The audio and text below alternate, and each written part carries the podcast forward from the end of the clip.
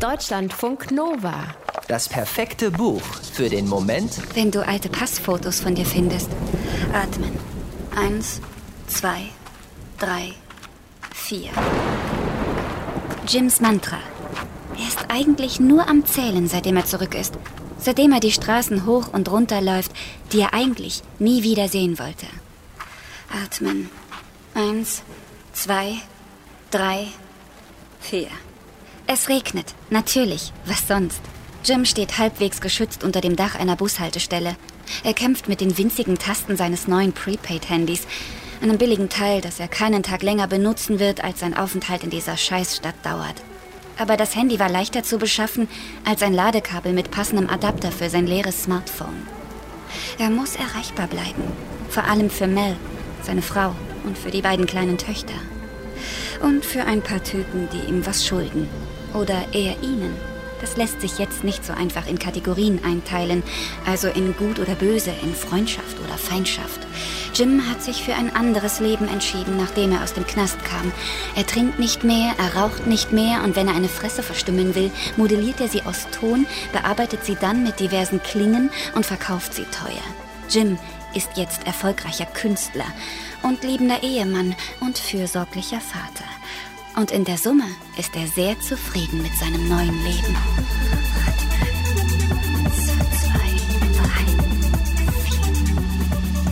Ein einziger Anruf hatte gereicht, um die Kacke zum Dampfen zu bringen. Jims Schwester Elspeth hatte seinem Agenten seine Handynummer abgeluchst und dann hatte sie geweint am Telefon und gesagt, dass Sean tot sei und dass es ihr leid tue.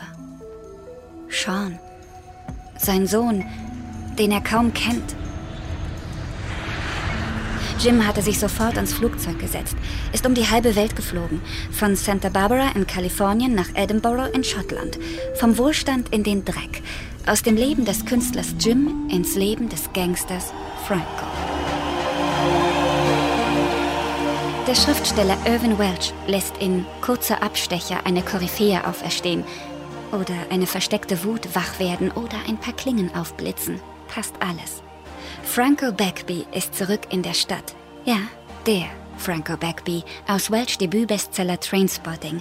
Das Buch ist inzwischen 26 Jahre alt. Noch im Gefängnis hatte sich Franco in die Kunsttherapeutin Mel verliebt und sie sich in ihn. Mit ihrer Hilfe hat er das Land verlassen und gelernt, seine Wut zu kontrollieren, sein Verlangen nach Gewalt zu kanalisieren.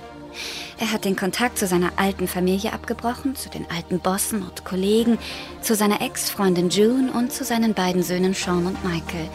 Die gehören zum alten Franco. Der neue Jim hat keine Söhne.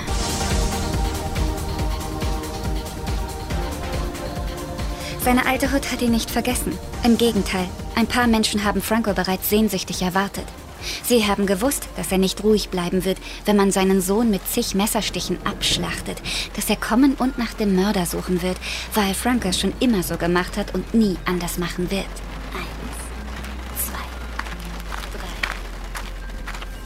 Franco klappert systematisch die Adressen ab, an die er sich erinnern kann. Elspeth hat inzwischen einen netten Mann, zwei taffe Söhne, aber sie selbst ist misstrauisch geblieben. Sie nimmt Franco seine Gelassenheit nicht ab. Da kann er so viel atmen, zählen und freundlich nicken, wie er will. Sie guckt in die Augen ihres Bruders und sieht die Gefahr, die von ihm ausgeht. Sie sieht, was auch Francos Frau Mel manchmal sieht, aber nicht sehen will.